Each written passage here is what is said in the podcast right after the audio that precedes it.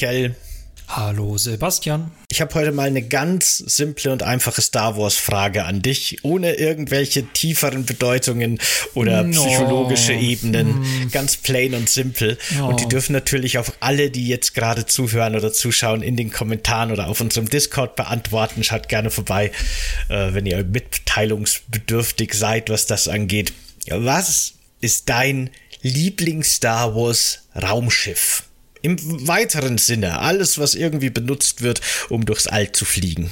Äh, oder also, oder ich, über also, den Boden. Okay, ich wollte gerade okay. fragen, nämlich ist damit zum Beispiel der, der, der Landspeeder ist damit, wäre dann raus gewesen, aber wenn du sagst, alles zählt, dann habe ich mich quasi jetzt schon gerade verraten. Ich muss aber auch fairerweise sagen, ähm, ich kenne die gesamten Bezeichnungen für viele Schiffe überhaupt nicht. Ich weiß, was ein Sternenzerstörer ist, ich weiß, was der Todesstern ist, aber wenn es jetzt damit anfängt, ich weiß noch, was ein X-Wing ist, aber danach wird es schon schwieriger. Ich weiß, dass es sehr viele Raumschiffe gibt, aber ich würde die meistens immer nach der Form beschreiben. Das klobige Ding, ähm, ich weiß noch den Millennium Falcon, aber ich bin da echt kein großer Nerd. Ich sag jetzt den Landspeeder, den hatte ich auch aus Lego. Der war cool.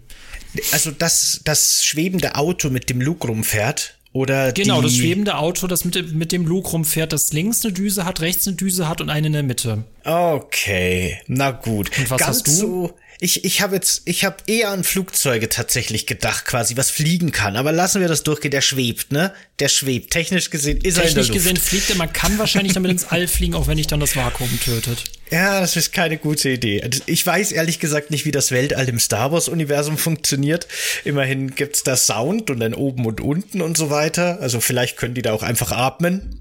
Ich meine, irgendwie steigen doch auch Lea und Han Solo auf irgendeinem so Asteroiden plötzlich aus und ähm, denen geht's Aber da irgendwie der hat, auch glaube ich, gut. wieder eine eigene Atmosphäre, dieses Teil. Und es gibt Ja. eine Szene in Teil 8, da kann Lea, aber das, das schafft sie nur dank der Macht, da kann sie ja wirklich durchs Vakuum fliegen. Oh ja, das stimmt. Ne? Da wird's aber so dargestellt, als wäre das tatsächlich, als gäbe es da unsere physikalischen Regeln, so ungefähr zumindest. Jetzt äh, naja. red ich nicht raus, was ist denn dein besseres? Äh, bin ich mal gespannt, ob das so viel origineller ist. Nee, origineller ist es wahrscheinlich nicht. Äh, ich, ich schwank da immer so ein bisschen hin und her. Ich habe da viele Favoriten. Zwei Schiffe, die ich tatsächlich echt gerne mag, einfach sowohl vom Aussehen her als auch von ihrer Repräsentation in Videospielen, sind der A-Wing. Das ist so das Rebellenschiff, das eben wirklich wie ein A geformt ist. So rot lackiert meistens der Mittelstreifen. Das kennt man vom Sehen her bestimmt. Das Oder der Rot Thai. 5 Schiff, genau, das nenne ich immer Rot 5 Schiff. Rot 5. Warum 5? Das ist, das, das ist, das sind ja die, die, die Funksprüche. Äh, So heißt Rot 5 ist, glaube ich, Luke tatsächlich. Genau. Ah, ich verstehe. Okay, genau, cool. Oder was ich eben von, von der Seite des Imperiums sehr mag, ist der TIE Interceptor. Der sieht einfach aus wie ein TIE Fighter, nur dass vorne die, die Flügel so zwei so Spitzen nach vorne haben. Das ist so das schnellere, wendigere Modell. Das ist doch das, was, äh, was Darth Vader auffliegt, ne? Ja, Wobei Darth der nochmal die geschwungenen hat, ne? Genau, der hat irgendwie noch mal Ah. ein ganz eigenes Modell. Der hat so ein bisschen einen TIE Fighter mit den Flügeln von einem TIE Bomber. Also, ne, so ein bisschen. Ich glaube, das hat er sich selber zusammengeschraubt wahrscheinlich. Nehme Was ich ich, an. noch, was ich noch cool finde, ist das, das Kanzler-Shuttle, auch wenn das gar nicht so heißt, aber das ist quasi dieses weiße, äh, diese weiße Triangel, falls du das kennst. Ah, ich weiß, glaube ich, was du meinst. Diese, da fällt mir der Name auch gerade nicht ein, die sich so auffalten können und Genau. die dann so drei, Ja. drei Linien haben, die von Ja. der, vom Zentrum weggehen. Sie. Die, die Imperium Shuttle. Ja, die sind, die sind cool. Oder so, genau. Ja, ja, will ich auch gut. Lass mich niemals an einem Hangar arbeiten. ich kann dir einfach nicht mehr das richtige Schiff zuteilen. Hier geht zu dem einen Runden mit den beiden Strichen, die da so rausstehen. Findest du schon. genau. Ja, wunderbar. Ich habe diese Frage heute gewählt, um gleich eines der beiden Star Wars Spiele einzuleiten, die ich dir heute vorstelle. Wir hatten ja schon eine Folge, da hast du ein bisschen über deine so Retro-Lieblings Star Wars Spiele gesprochen, die ich gar nicht kannte. Und heute, also zumindest zweiteres wirklich gar nicht. Und heute möchte ich dir zwei Spiele von mir vorstellen, die ich mit Star Wars verbinde und zu denen ich sehr positive, nostalgische Gefühle habe und die auch wirklich zwei großartige Spiele sind. Und das erste ist eben Rogue Squadron 2. Ich weiß nicht, ob du davon schon mal was gehört hast. Ähm, es gibt auch, es gibt dieses Squadron, aber das, du meinst wahrscheinlich auch ein älteres Star Wars Spiel, ne? Und ich weiß nicht, ich wusste gar nicht, dass es davon mehrere Teile gibt. Ich weiß, dass es irgendwelche Simulationen gibt, aber ich kann die namentlich überhaupt nicht auseinanderhalten. Von wann ist das denn? Und nein, ich kenne es nicht. Rogue Squadron 2 ist, wie der Name schon sagt, der zweite Teil von einer dreiteiligen Reihe, die offiziell zusammenhängt, wobei da viele Einflüsse aus ganz vielen anderen Star Wars Luftkampfspielen irgendwie mit einfließen und die haben wieder viel inspiriert. Also so ganz klar lässt sich das nicht kennen, äh, trennen. Es gibt auch so ein Spiel, das heißt Naboo Fighter. Das ist vom gleichen Team, die danach das gemacht haben, aber gehört nicht wirklich zur Reihe. Also das ist diese Star Wars Luftkampfspiele, das ist ein komplexes Thema für sich. Aber Rook Squadron 2 ist vom Jahr 2001 und das erschien damals für den GameCube und ist leider, muss man sagen, bis heute exklusiv nur für den GameCube erschienen. Und äh, deswegen ist das auch relativ schwer nachzuholen, wenn man nicht den GameCube besitzt oder das über Emulatoren vielleicht irgendwie versucht zum Laufen zu kriegen. Was wirklich schade ist, weil ich finde, es gehört bis heute zu, zu ziemlich den coolsten und besten Star Wars Luftkampfsimulationen, die es gibt. Das ist gerade arkadig genug, dass es echt Spaß macht, aber aber auch simulationslastig genug, dass man so ein bisschen in seinem Star Wars Nerd Fandom versinken kann und sich die detaillierten Cockpits der einzelnen Schiffe anschauen kann und im Hangar kriegt man kurze Beschreibungen von den ganzen Schiffen und so weiter. Das findet dann eine sehr schöne Waage und ist einfach echt ein sehr tolles Luftkampfspiel. Damit hast du mir quasi schon meine erste Frage beantwortet. Ich bin nicht sehr der Simulator-Fan, aber das ist für mich immer so eine wichtige Frage, um die auseinanderhalten zu können. Ne? Also wie krass ist die Simulation Simulation, wie arcadisch ist das? Na, eine andere Frage, die ich mir jetzt gerade stelle, was sind denn genau die äh, Spielmodi bei Squadron ähm, 2? Was kann ich mir darunter vorstellen? Also was für Sachen kann ich mich werfen? Ich gehe mal davon aus, dass es Raumschlachten gibt, aber ist das das einzige oder was gibt es noch so? Nee, also Rook Squadron, alle drei Teile, die kontrollieren sich wirklich oder spezialisieren sich wirklich nur auf äh, Luftkämpfe, nicht immer nur im Weltall, auch mal auf Planetenoberflächen und äh, ja, beinhaltet quasi sowohl die ganzen wichtigen Star Wars Raumschlachten aus der Originaltrilogie, als aber auch ganz viel selber dazu gesponnenes. Das ist quasi so, dass man in den ersten paar Missionen, also es gibt auch nur einen Story-Modus im Grunde, in dem man äh, mehrere Missionen aneinandergereiht spielen kann, äh, startet man immer mit Luke Skywalker und in den ersten drei Kapiteln spielt man auch ihn dann.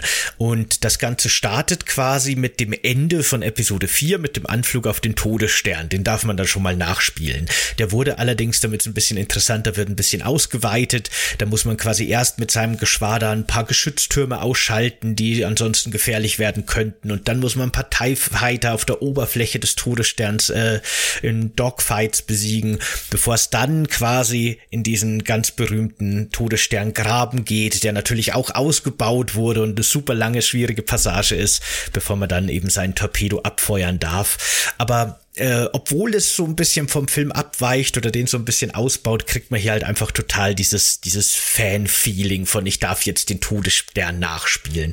Und damit beginnt das Spiel quasi. Danach kommt quasi schon die erste dazu erfundene Mission, wo man so ein Schiff patrouilliert. Das soll quasi zwischen Episode 4 und 5 spielen. Und dann kommt die Schlacht von Hoth. Und in der stürzt ja quasi Luke dann im Kampf ab und geht dann so ein bisschen seinen eigenen Weg. Und dann übernimmt man da quasi die Kontrolle über Wedge Antilles quasi so der, der Wingman von Luke Skywalker, der dann die, die Führung über eben das Rogue Squadron übernimmt und dann erlebt man die Abenteuer von Wedge Antilles und seinen Leuten parallel zu den Geschichten, die, die eben in der Filmtrilogie passieren. Und ab dann, nach der dritten Mission, macht's quasi so sein ganz eigenes Kapitel im Star Wars Universum auf. Das finde ich halt persönlich immer cool, weil ich am allerwenigsten möchte, dass ich alles aus, unbedingt nur mal alles aus den Filmen nachspiele, äh, was manchmal so ein bisschen witzlos ist, weil es wirklich nie so eins zu eins ist und auch wirklich so die spielerischen Möglichkeiten ja überhaupt nicht wahrnimmt. Deswegen finde ich es cool, dass du erzählst, dass der Todesstern halt weiter ausgebaut worden ist, weil sonst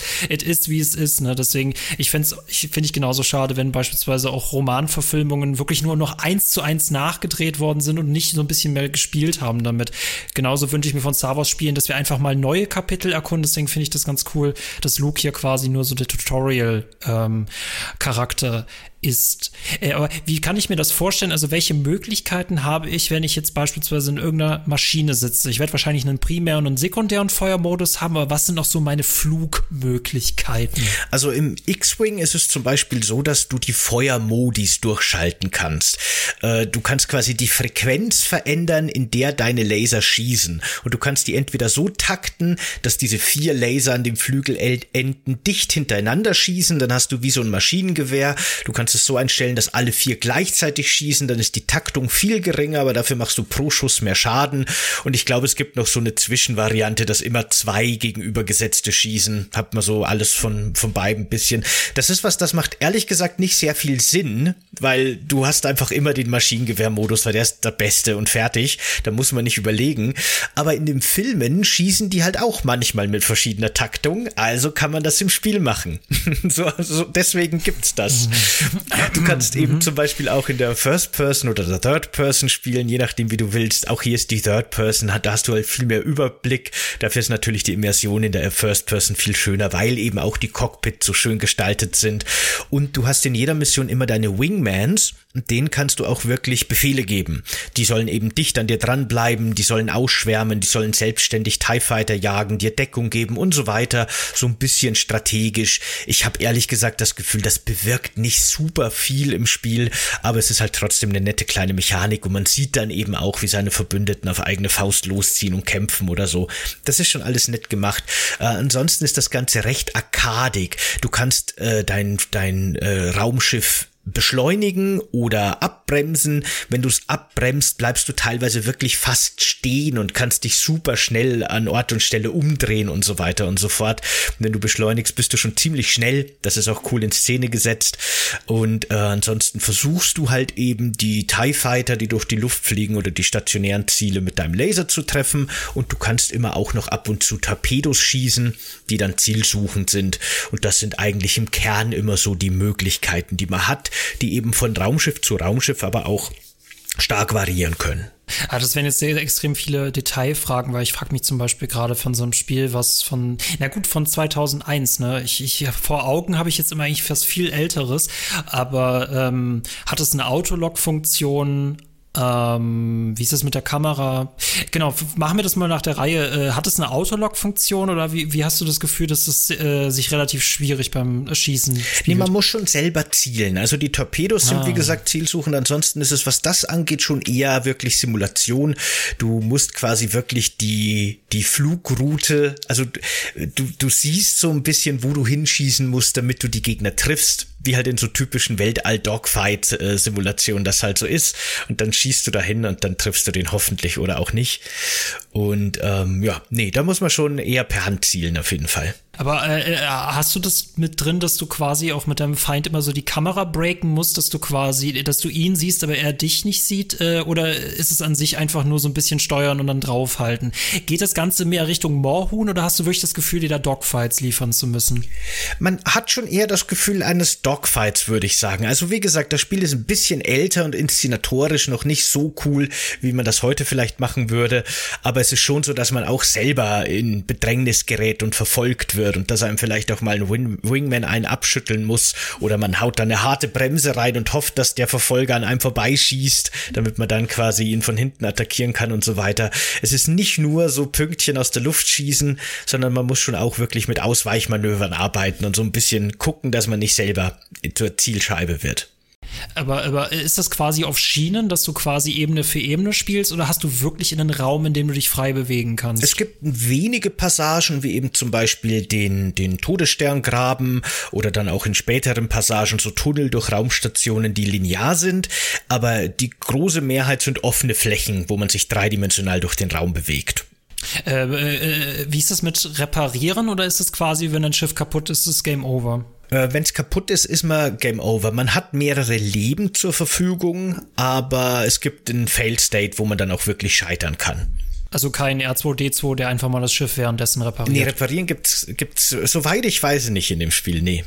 dass man kurz mal in die Box fliegt und die Boxencrew ja. einen repariert. Es gibt tatsächlich in manchen Missionen die Möglichkeit, dass man eine Raumstation andockt, um während der Schlacht das Schiff zu wechseln. Da dockt dann zum Beispiel ein A-Wing, da kannst du von deinem X-Wing, der eher so ein bisschen ein langsamerer, besser gepanzertes äh, Gefährt ist mit schwererer Bewaffnung, auf den sehr schnellen, wendigen, aber leichter bewaffneten A-Wing umwechseln und sowas, je nach Situation. Aber im Großen und Ganzen hast du dein Schiff und musst drauf aufpassen. Äh, hast du da bei, bei der Einheit dann eine Third-Person-Perspektive, dass du den Piloten dann auch wirklich siehst? Also es gibt tatsächlich zwischen den einzelnen Missionen äh, befindet man sich immer wieder in so einem Hangar von so einem großen, äh, diese, diese großen weißen, rundlichen äh, Transportfrachtschiffe von den Rebellen. Da ist quasi so ein Hangar drin und da stehen die ganzen Schiffe, die man schon freigeschaltet hat das ist eben auch noch so eine coole Mechanik. Es gibt äh, verschiedene Ziele, die du optional in Missionen schaffen musst, damit du verschiedene Medaillen freischaltest und dafür kriegst du dann auch mehr Star Wars Schiffe frei, die du dann in, in den zukünftigen Missionen benutzen darfst. Und da stehen eben alle rum, die du freigeschaltet hast und da bewegst du so ein kleines Figürchen durch die Gegend. Das ist jetzt nichts Großartiges, aber man darf da so ein bisschen mit seinem Piloten durchlaufen und kriegt dann auch so ein paar kleine Geschichten eben zu den Schiffen, die man ausgewählt hat, erzählt, wenn man sich die anhören will und dann steigt man da ein und fliegt los zur nächsten Mission. Ähm, Habe ich die Möglichkeit in dem Spiel auch tatsächlich mal das Imperium zu spielen oder ist das nur so, äh, yeah, die Rebellen fokussiert? Also nachdem man die Hauptkampagne durchgespielt hat, das sind zehn Missionen insgesamt, kommen dann unter gewissen Bedingungen, ne, wenn man es sich verdient hat, so ungefähr noch vier Bonusmissionen dazu. Und da darf man dann in zwei Missionen erstmal den Millennium Falken steuern. Da darf man zwei Passagen aus dem Film nach nachspielen mit Han Solo. Einmal die Flucht durch den Asteroidengürtel und einmal äh, die Flucht vor einem Sternzerstörer. Und wo man sich dann so als Müll ab, ab äh, koppelt. Das wird in zwei Missionen geteilt. Und dann kommen zwei Missionen, in denen dürfen wir Darth Vader steuern und ein parallel, eine parallele Zeitlinie quasi der Star Wars Lore eröffnen, weil da dürfen wir tatsächlich den Todesstern erfolgreich verteidigen und Luke abschießen und äh, Episode 4 zugunsten des Imperiums enden lassen. Und dann folgt noch eine zweite Mission, in der wir als Darth Vader gemeinsam mit unserem TIE Fighter Geschwader Yavin 4 überfallen, die Rebellenbasis und die Rebellion ein für alle Mal vernichten. Das ist ganz nett. So muss das. Mhm. So muss das. Das finde ich so super. Das ist ja auch bei wo wir das Spiel, wir, das wir gesprochen haben, bei Star Wars Episode 3 darfst du ja auch äh, das so spielen, dass Anakin gewonnen hätte. Und das finde ich cool an Videospielen mit Star Wars äh, äh, Lizenzen, ne, wenn die einfach mal solche Sachen ausprobieren. Ne? Weil es bei Videospielen einfach mehr um das Was wäre, wenn geht und nicht, wir müssen alles genauso wie in den Filmen machen. Ja, ja, das fand ich auch sehr cool. Das ist sehr nett. Und am Schluss gibt's dann noch so einen super Herausforderungsmodus, wo man im Grunde einfach durch einen endlosen Todesstern graben fliegt und so lang durchhalten muss, wie man es schafft. So als Bonus nochmal. Aber das ist so im Großen und Ganzen der Content. Äh, der, der, die, die Spieldauer und der Wiederspielwert, der sich eben eher dadurch, dass man die Mission dann immer und immer wieder spielt, um bessere Ergebnisse zu erzielen, um eine höhere Schussgenauigkeit zu haben, um mehr Gegner zu treffen und so weiter, damit man eben eine Bronze, Silber und dann Goldmedaillen in einzelnen Missionen schafft, damit man auch die wirklich vielen und ziemlich coolen Bonusschiffe freischaltet. Weil es funktioniert im Grunde so, wenn du zum ersten Mal eine Mission machst, musst du ein vorgegebenes Schiff nehmen oder hast vielleicht mal die Wahl zwischen einem Bomber und einem Fighter. Also willst du lieber selber bombardieren oder die Bomberstaffel beschützen, aber im Großen und Ganzen ändert sich da nicht viel. Beim zweiten Mal, wenn du dann auf Medaillenjagd gehst, darfst du aber alles nehmen, was du willst. Und da sind manche Bonusschiffe dann eben vielleicht auch ziemlich mächtig und helfen dir auch ein bisschen ein besseres Ergebnis zu schaffen. Und da gibt's halt dann wirklich neben so den üblichen Schiffen, also so X-Wing, A-Wing, B-Wing, was die Rebellen halt so in ihrem Repertoire haben, die sich auch wirklich alle unterschiedlich spielen und unterschiedliche Fähigkeiten haben, schaltet man dann eben auch den Millennium Falken frei oder einen TIE Fighter oder einen Naboo Starfighter, weil Episode 1 war da auch schon im Kino zu der Zeit oder auch die, die Slave One, das Schiff von Boba Fett und so weiter. Also man kann halt das super cool oh. Star Wars abnörden, indem er seinen Fuhrpark von Raumschiffen immer mehr, immer mehr erweitert. Und das ist einfach wirklich so der Reiz an dem Spiel. Also Boba Fett's Schiff ist ja schon ein bisschen Kanonverbrechen, ne? Oder hat man es ihm quasi abgeluchst? das macht von der Lore her alles keinen Sinn mehr. Also okay.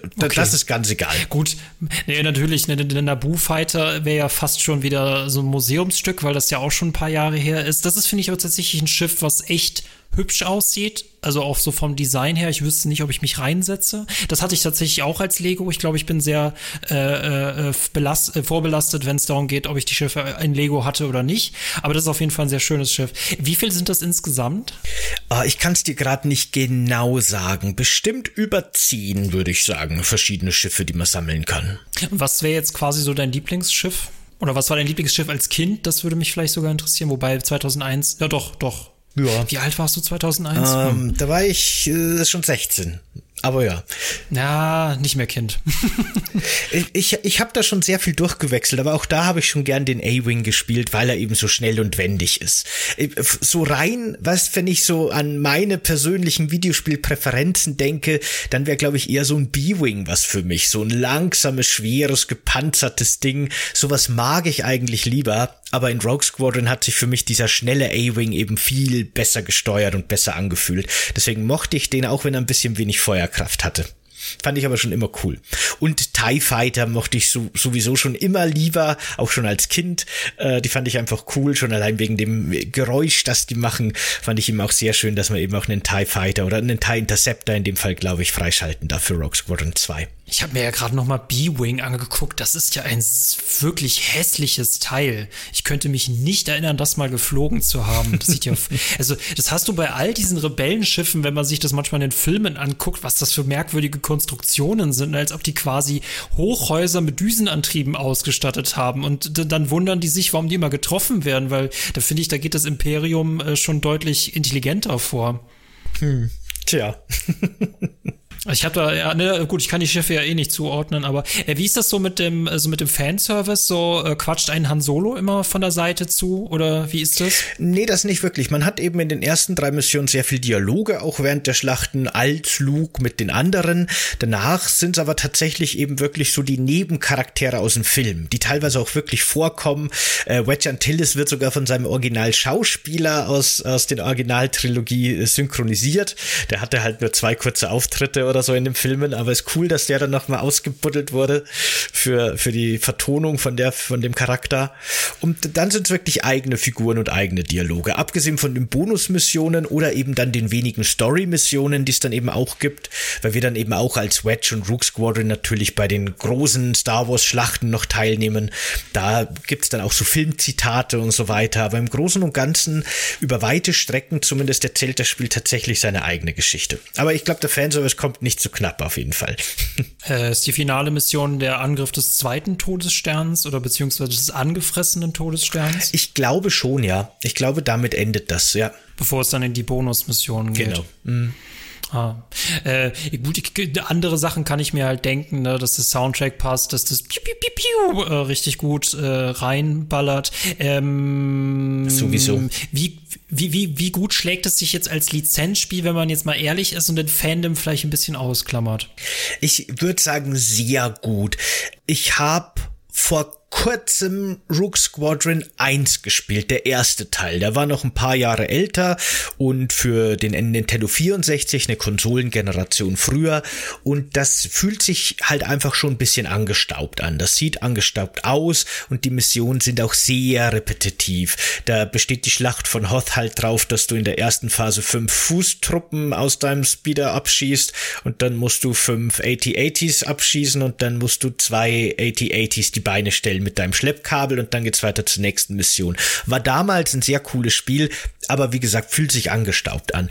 Rook Squadron 2 sieht, finde ich, heute wenn man bedenkt, dass es ein Spiel aus 2001 ist, immer noch ziemlich gut aus. Also das kann man sich echt noch geben und es spielt sich auch noch okay. Wie gesagt, natürlich ist es inszenatorisch nicht total up to date und es steckt natürlich ein ganz anderes Budget und eine ganz andere Technik dahinter, aber es ist immer noch ziemlich cool und es war damals schon wirklich in, in vielerlei Hinsicht crazy shit.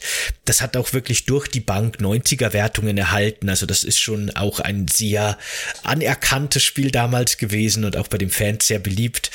Und ja, das hat schon wirklich das gehört schon zu den, zu den, würde ich sagen, besseren Star Wars Schlachtsimulationen, die eben nicht nur Fanservice sind und nicht nur Flugzeuge sammeln und die seine Lieblingsschlachten immer und immer wieder nachspielen, sondern das auch vom Gameplay her abliefern konnte. Ich meine, gut, da kommt auch persönlich jetzt nach all den Jahren wahrscheinlich noch das, diese Exklusivität halt rüber, weil unabhängig wie gut es letztendlich ist, man kann es halt nur auf dem GameCube genießen. Ich finde, sowas macht ein Spiel auch immer noch wertvoller, ne, dass es einfach nicht so leicht zu bekommen ist. Ähm, klingt echt gut. Ähm, werde ich vermutlich, äh, werde ich vermutlich so nie spielen können, wenn es da kein, äh, keine andere Version von gibt. Aber klingt sehr, sehr gut. Danke, dass du mich hast daran teilhaben lassen. Sehr gerne. Der, dritte Teil, der dann auch noch für den GameCube kam, nur um das kurz anzuschneiden, der erscheint jetzt eben leider deswegen nicht auf meiner Liste, sondern der zweite Teil, weil der zwar in den Luftkämpfen alles wieder genauso richtig macht und wieder ein sehr cooler äh, Star Wars Luftkampf-Simulator ist und äh, der, die haben sogar den kompletten zweiten Teil als Splitscreen Multiplayer in den dritten noch dazugepackt, was ich super cool finde. Und hm. ähm, sie haben wirklich auch noch alles erweitert. Aber das Problem ist, der wollte dann einfach zu viel auf einmal sein und dann haben sie auch Fahrzeug und Bodenkampf mit in das Spiel eingebaut und das hat dem Spiel einfach echt geschadet. Gerade die Passagen, die teilweise leider sehr lang sind, wo man dann als einzelne Person durch Gebäude rennt und sich durchschießt, die waren einfach echt nicht gut. Und das hat leider den wirklich immer noch sehr guten Luftkampf halt echt runtergezogen und das Spiel insgesamt halt leider schlechter gemacht. Die hätten sich lieber auf ihre Kernkompetenzen weiter spezialisieren sollen. Dann wäre er wahrscheinlich vielleicht sogar noch besser gewesen als der zweite, aber so äh, leider nicht. Wie Hardcore-GamerInnen in so einem Moment immer fragen werden, war es schlimmer, die zu fahren, als den Land Rover aus Mass Effect? Äh, ich, ich weiß nicht, schlimm war es nicht, es war nur einfach langweilig. Man ist stundenlang gefühlt mit seinem kleinen Männchen durch Räume gelaufen und hat hunderte von Stormtroopern weggeschossen. Und es war einfach langweilig. Es war einfach ein langweiliger Shooter am Boden. Okay, klingt immer noch besser als der Mars Rover oder der Land Rover aus Mass Effect. Aber es ist auch schon schwierig, den zu toppen, ne?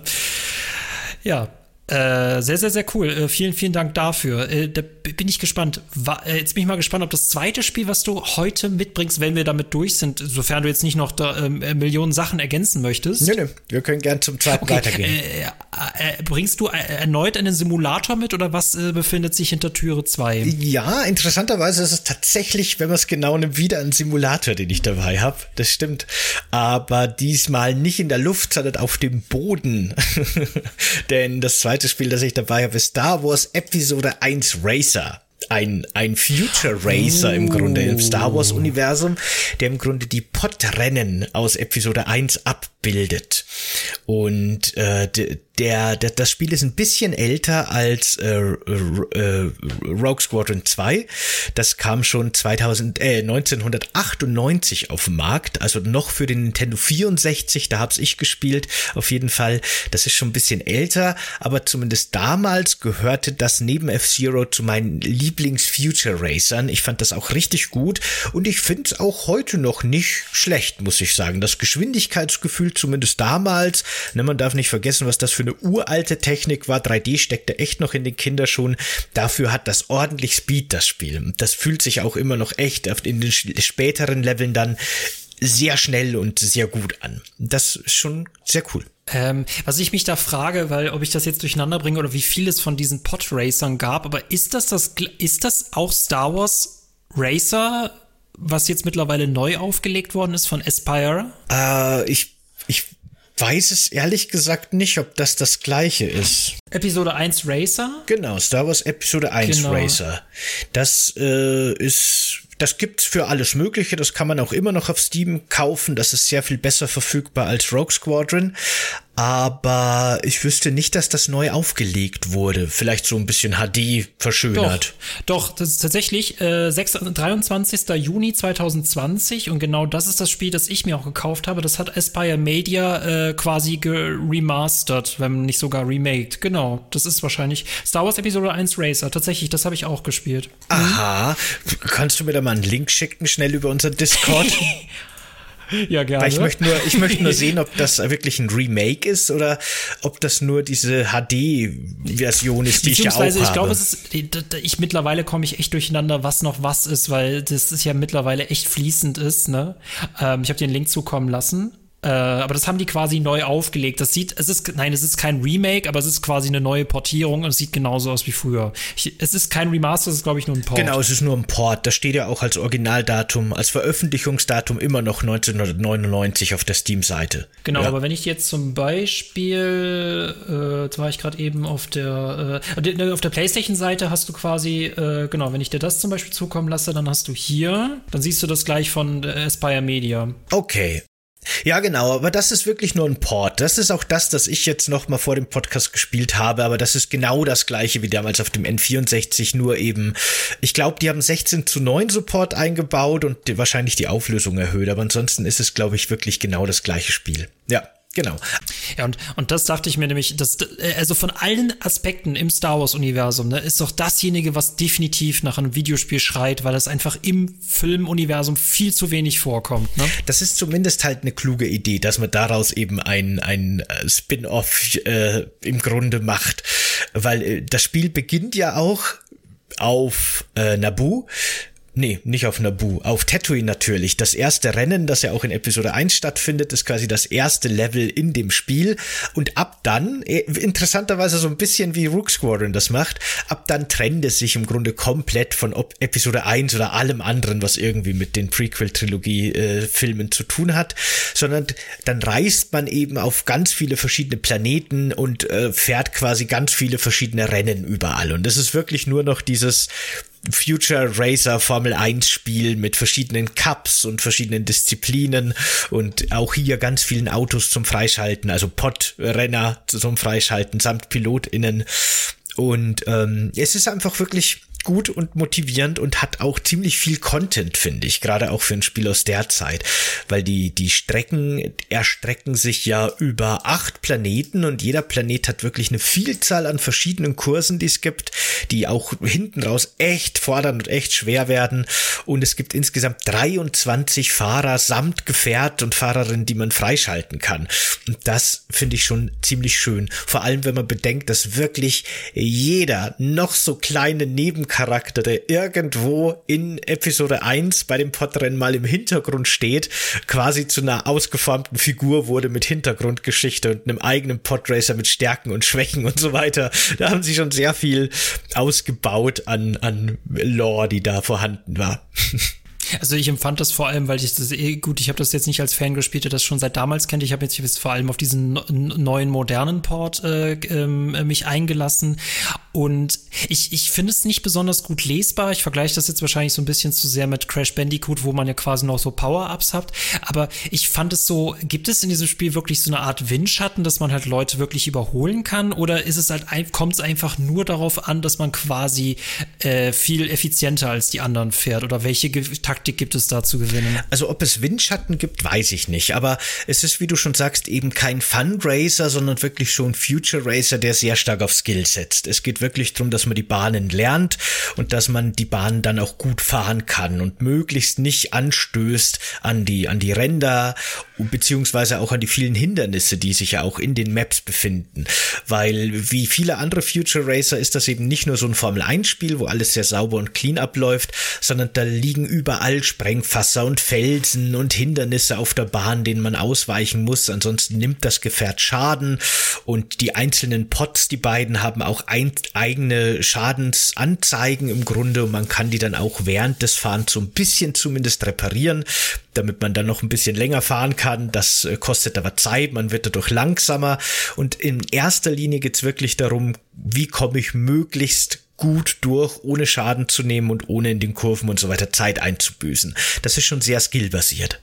Ähm, ich ich habe da nicht, ähm, ich habe da nicht so viele Rennen gespielt, aber ich fand die manchen Maps fand ich jetzt einfach aufgrund auch vom Fanservice fand ich sehr sehr spannend, äh, da Rennen zu fahren. Ich kann mich vor allem an eine Strecke erinnern, da habe ich, äh, da habe ich es irgendwie nie gepackt, weil du quasi von der geraden Strecke in den Tunnel unter äh, unterhalb abbiegen musst. Und mir ist es da immer passiert, dass ich quasi da irgendwie auf diesen, äh, quasi an diesem Tor irgendwie mich zerkracht habe. Ich weiß nicht, was ich da, ich hätte wahrscheinlich vom Gas gehen müssen. Aber äh, das fand ich sehr sehr cool. Was war dein Lieblingsfahrer Lieblingsfahrer und ich hoffe nicht, dass es Anakin war. Nee, nee, es war nicht Anakin. Äh, mein, mein Lieblingsfahrer, an den ich mich tatsächlich noch erinnern konnte, das war einer, den man freischalten muss. Also kann es nicht der erste sein, den ich benutzt habe, aber der, den ich dann am meisten benutzt habe, ist so eine Art Space Känguru. Der sieht so ein bisschen aus wie ein Weltraum-Känguru mit so Schlappohren und der hat so ein Raumschiff, das wie so ein großer Reifen aussieht. Also der sitzt quasi in so einem runden Ding drin und ähm, fährt dann mit dem durch die Gegend. Ich würde mir echt gern gleich mal ganz kurz angucken, äh, dass man die quasi alle mal sieht, wer das ist, weil ich kann mir die auch von den Namen überhaupt nicht merken. Temto, ich habe den Namen sogar gefunden. Tem Temto Paga Pagalis, genau, so hieß der. Die haben ja alle irgendwie so random Namen, die man sich nicht merken kann. Man kennt ja im Grunde aus den Filmen eigentlich nur Anakin und Sebulba, seinen großen Erzfeind, und alle anderen sind quasi so ein bisschen ausgeschmückt oder dazu erfunden worden. Aber dem fand ich einfach, ich weiß nicht warum, ich kann dir nicht mehr sagen, ob es die Werte von seinem Podracer waren, die es mir damals angetan haben, oder ob ich den irgendwie einfach witzig fand oder sein, sein komisches ringförmiges Auto cool fand. Aber irgendwie hat es der mir ganz besonders angetan. An den kann ich mich noch gut erinnern. Erinnerst du dich noch, was da so für Eigenschaften äh, waren, also wie sich die einzelnen Fahrer, Fahrerinnen unterschieden haben? Äh, da gab es tatsächlich sehr viele Stats, die die einzelnen Pods unterschieden haben. Das waren so die Standardsachen, die man so Rennspielen Spielen kennt, aber da war halt wirklich alles mit drin, also die Beschleunigung und die Topgeschwindigkeit und die Kurvenlage und so ein bisschen das Handling des Ganzen. Ich glaube, es gab insgesamt sechs oder sieben Werte, die das, das Fahrgefühl verändert haben und das hat sich auch wirklich stark ausgewirkt, äh, je nachdem, wen man da genommen hat. Und äh, zwischen den einzelnen Rennen hatte halt das Spiel auch noch so eine sehr coole Progressionsmechanik, die mich so ein bisschen an Rock'n'Roll Racing erinnert. Das kennen viele bestimmt noch von damals vom Super Nintendo. Äh, man ich nicht. Ja, das ist, das ist auch schon relativ alt, aber auch ein Klassiker. Äh, man verdient quasi in den Rennen Geld und mit dem Geld geht man dann zu dem Händler den man ja auch schon aus Episode 1 kennt. Watto heißt er, genau. Und äh, kauft da eben neue Teile für seinen Podracer und kann dann die einzelnen Kategorien upgraden. Da hat quasi jedes Teil an dem Podracer vertritt quasi eine Kategorie auf diesem Wertebogen und die kannst du auf mehrere Stufen upgraden und dadurch erhöhen sich dann die Werte. Das wird natürlich auch immer teurer, je weiter du die upgradest und du musst immer mehr grinden oder sparen. Und es gab dann auch so nette Funktionen, wie dass du zum Beispiel nach jedem Rennen deinen Podracer reparieren musstest, was natürlich auch Geld gekostet hat. Und wenn du nicht genug Geld hattest, um den voll zu reparieren, hattest du auf Dauer Probleme. Dann konntest du aber auch so kleine Druiden kaufen, so Schrottplatz-Druiden, die haben dann deinen Podracer automatisch, zumindest teilweise nach jedem Rennen repariert. Und dann konntest du auch auf dem Schrottplatz gucken. Da gab es dann immer wieder zwar nur eine kleine Auswahl, aber so, so gebrauchte Teile, die du als Schnäppchen kaufen konntest, die aber in keinem so guten Zustand waren. Und das hatte quasi wirklich so ein bisschen so Manager, so Management-Mechaniken zwischen den Rennen und eben auch eine total coole Progression, weil man gemerkt hat, wie sein Podracer einfach von Rennen zu Rennen immer krasser wird. Und das war sehr motivierend auch.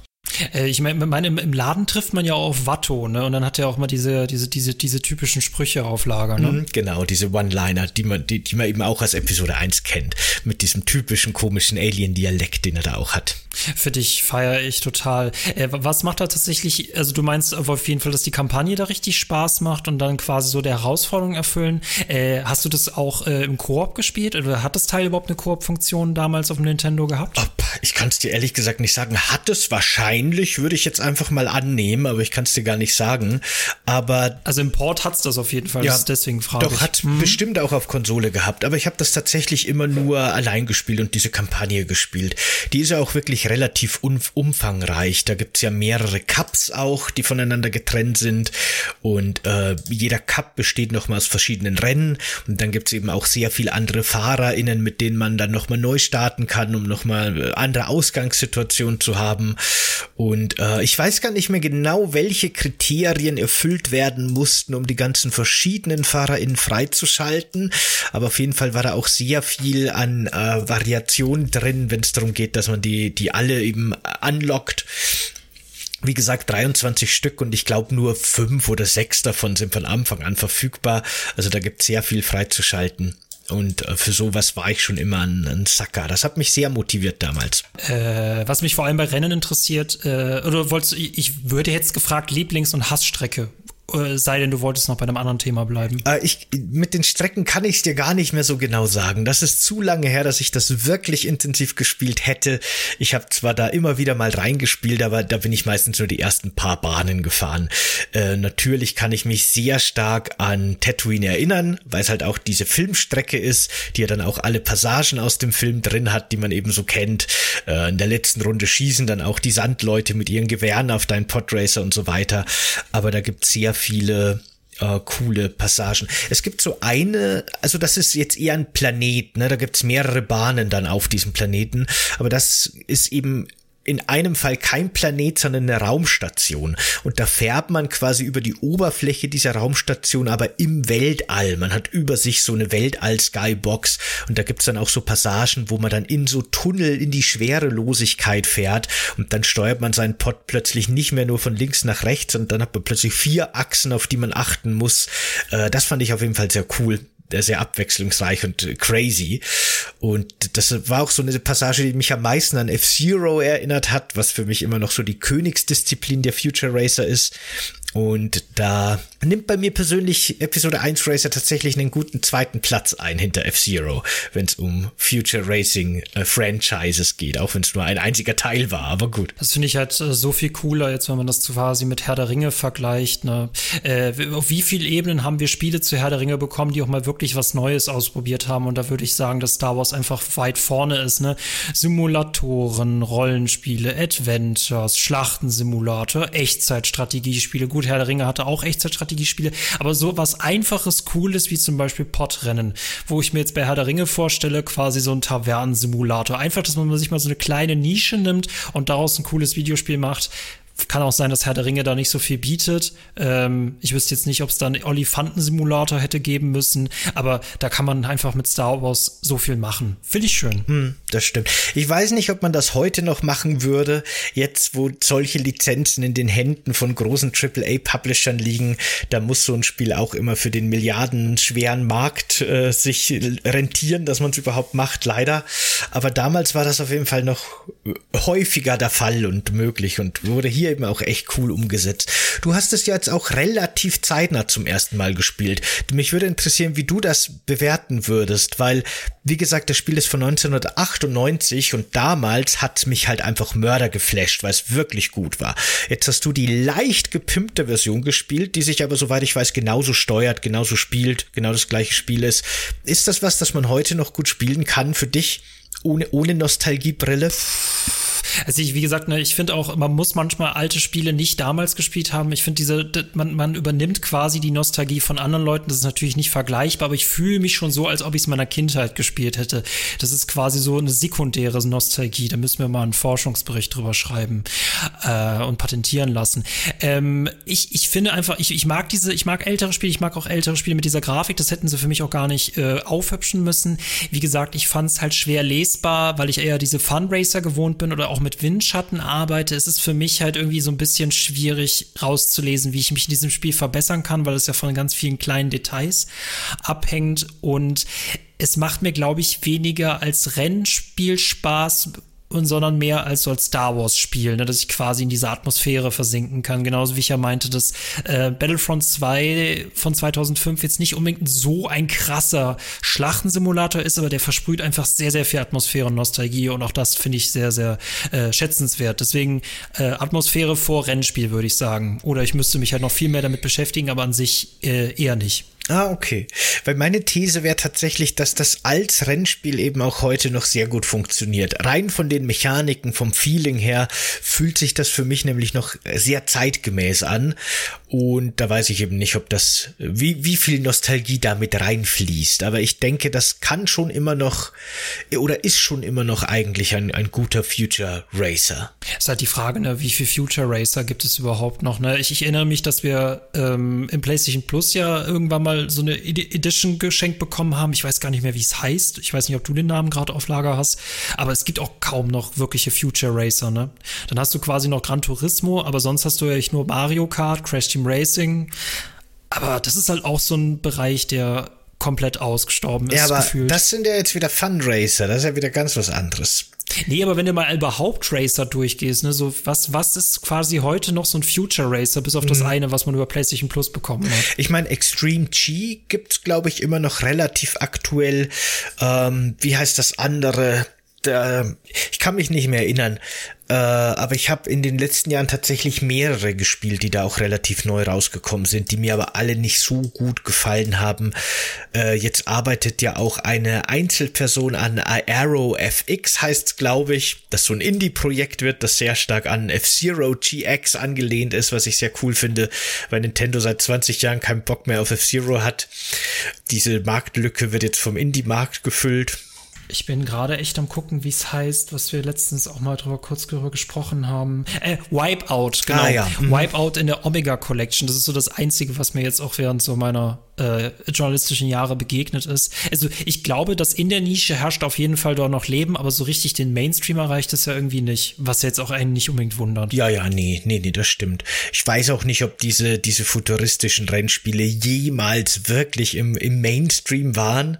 Ich schätze, die waren schon immer eine Nische für sich, weil das ist ja auch eine bizarre Kombination aus Simulation und eben aber auch Science Fiction und vielleicht auch so ein bisschen Fantasy.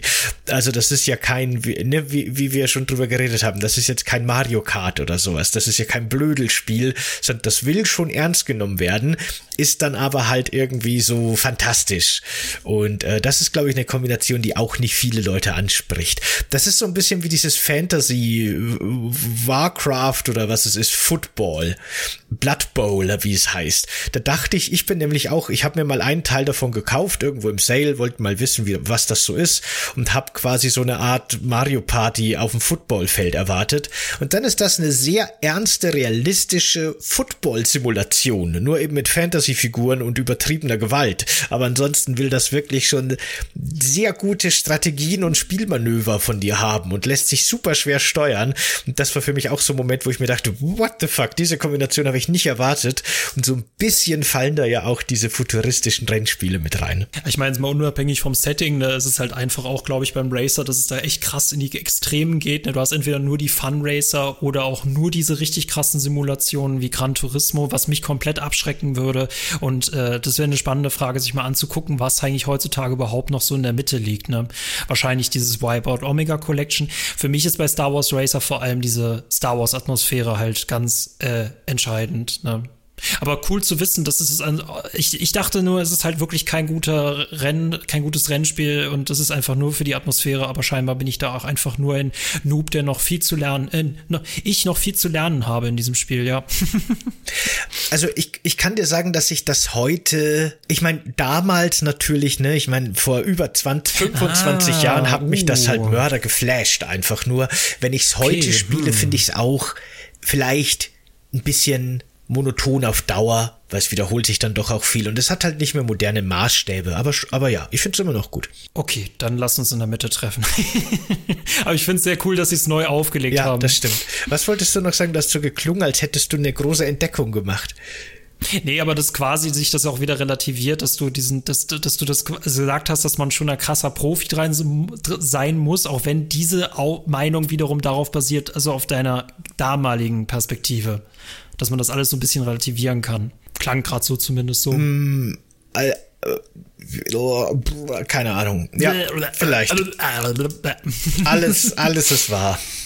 Alles ist wahr, nichts ist erlaubt. Genau. Gut.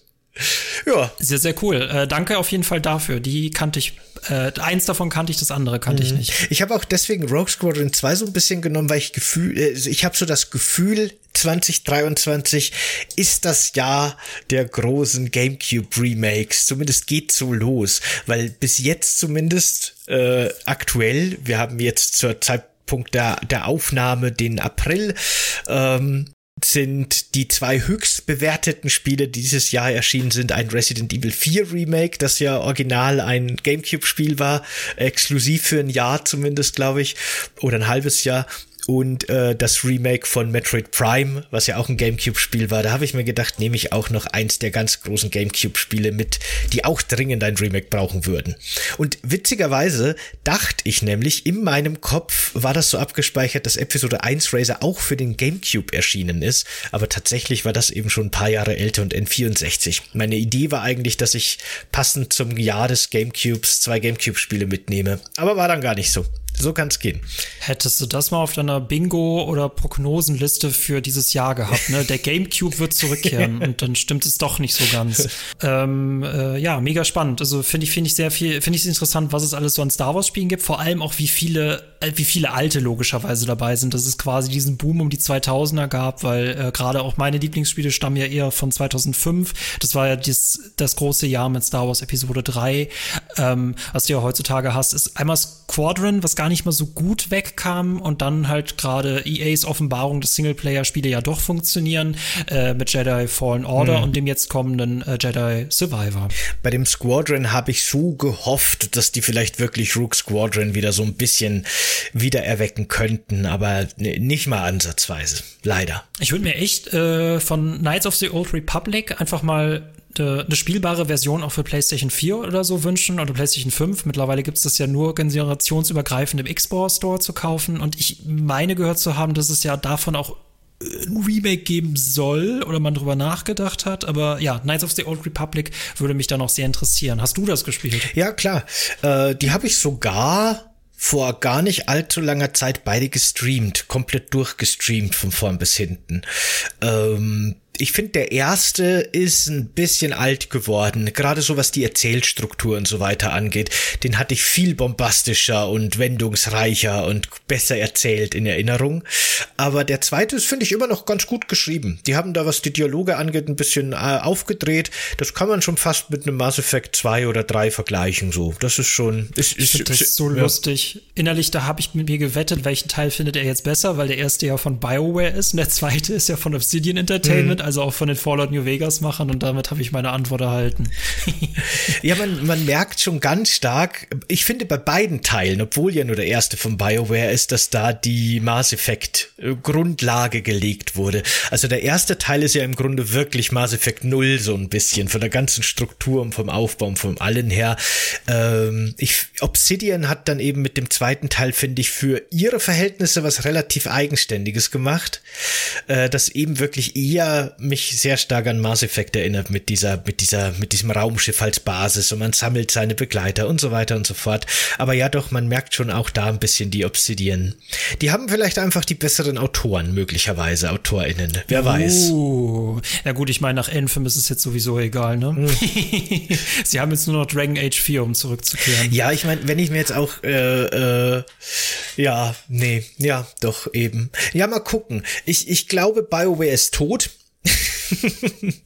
Aber schauen wir mal, ein neues Mass Effect und ein neues Dragon Age sind ja in Entwicklung. Ich hoffe, ich habe Unrecht und die liefern was richtig Gutes ab, aber ich kann es mir absolut nicht mehr vorstellen. Gerade bei Dragon Age, finde ich, merkt man auch, dass die, also rein äh, vom Writing jetzt her, ne, nicht unbedingt von Spielmechaniken, das ist nochmal ein anderes Thema, aber rein von der Story und vom Writing und von der Welt her ist ja auch Dragon Age von Teil zu Teil äh, schlechter geworden. Nicht, dass ich nicht auch die Begleiter und Begleiterinnen aus Dragon Age Inquisition mochte und zu denen auch eine Beziehung hatte und so weiter. Das hat schon noch funktioniert, aber der erste war da in vielerlei Hinsicht so viel deeper und cooler. Und über den zweiten reden wir nicht. Der war ganz, der war super weird. Aber gut, das ist wieder ein Thema für sich. Ah, ich hätte echt Bock mal äh, auch mal über KOTOR zu sprechen, über oder KOTOR 2, mhm. wenn du das eher empfiehlst. Was mich nur noch zu einer nicht Star Wars bezogenen Frage führt, was ist eher wahrscheinlich, dass du als Hausaufgabe mitbringst, ein Mass Effect Teil oder ein Dragon Age Teil? Um, halte ich beides für nicht so unwahrscheinlich. Auch wenn das unsere Regel brechen würde, dass wir keine 200 Stunden Viecher mehr mitbringen Das stimmt, dürfen, ne? da müsste man eine wäre dann eher eine Extreme-Folge. Genau, eine Extreme-Folge wäre das eher, ja. Ja, oder wir bringen Ämpfe mit, wobei ich nicht weiß, ob Ämpfe was für Schlammkuchen wäre. Vielleicht. Ja, ich, ich bin ja da schon mal an der Anmeldung gescheitert. Ich habe es eh schon mal erzählt. Das wollte ich mal mit meiner ja, Schwester ja, ja. und meiner Frau spielen. Und dann kam irgendwie so ein Pop-up, dass wir uns jetzt irgendwie bei EA registrieren müssen. Und dann hatten wir keinen Bock mehr. Alle drei große BioWare-Fans bis zu dem Zeitpunkt, aber in dem Moment haben wir gesagt, na, so wichtig ist es uns dann auch wieder nicht. Dann lassen wir es. Hat die Abmeldefunktion dieses Spiel gekillt bei allen anderen? Wahrscheinlich.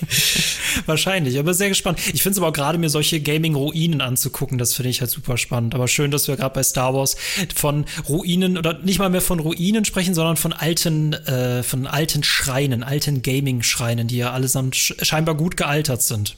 Ja, also ich, man muss schon sagen, dafür, dass ja Lizenzspiele aus gutem Grund einen sehr schlechten Ruf haben und lange Jahre mhm. hatten, hat Star Wars schon einige ganz großartige Lizenzspiele rausgehauen. Da war auch viel Mist dabei, aber die haben schon einige der wirklich ganz, ganz großen Spiele mit, mit lizenziert. Das ist schon muss man, muss man Star Wars schon anrechnen. Hm, dann bin ich mal gespannt. Wenn, wenn wir dann nicht mal eine Herr der Ringe-Themenwoche haben oder einfach mal ein Herr der Ringe-Spiel, um auch mal über den Kosmos zu sprechen, weil das auch sehr interessant in dem Universum gaming-technisch aussieht. Mhm. Aber äh, vielen, vielen Dank, Sebastian. Jo, hat mich gefreut. Sehr gerne. Möge das Zocken mit dir sein. Ebenso. Und mit deinem Geiste oder so, whatever. Oh wei, jetzt sind wir wieder wo ganz anders gelandet. Oh wei. Alles klar, äh, ja. Jo, dann, Leute, vielen Dank fürs Zusehen. Äh, ich hoffe, diese Folge hat euch gefallen. Die zweite quasi Favoriten nostalgische Empfehlungsfolge. Eure Lieblings-Star Wars-Spiele würden uns natürlich auch sehr interessieren, vor allem die Klassiker. Schreibt uns das gerne unten in die Kommentare oder schaut auf unserem Discord vorbei. Dort könnt ihr auch gerne mit uns über eure Lieblings-Star Wars-Spiele sprechen. Und wenn ihr es nicht schon lange tut, dann schaut unbedingt auch auf Steady oder Patreon vorbei. Dort könnt ihr den Podcast finanziell unterstützen und erhaltet als Gegenleistung ein mittlerweile schon ziemlich gewaltiges Repertoire an super coolen Bonusfolgen, äh, die wöchentlich oder zumindest 14-tägig wachsen mit sehr viel verschiedenen Themengebieten und Konzepten. Da ist hoffentlich wirklich mittlerweile für jede Person was dabei. Aber sowas von. Ja, mindestens. Schaut vorbei. Würde uns sehr freuen. Bis dann. Ciao. Ciao.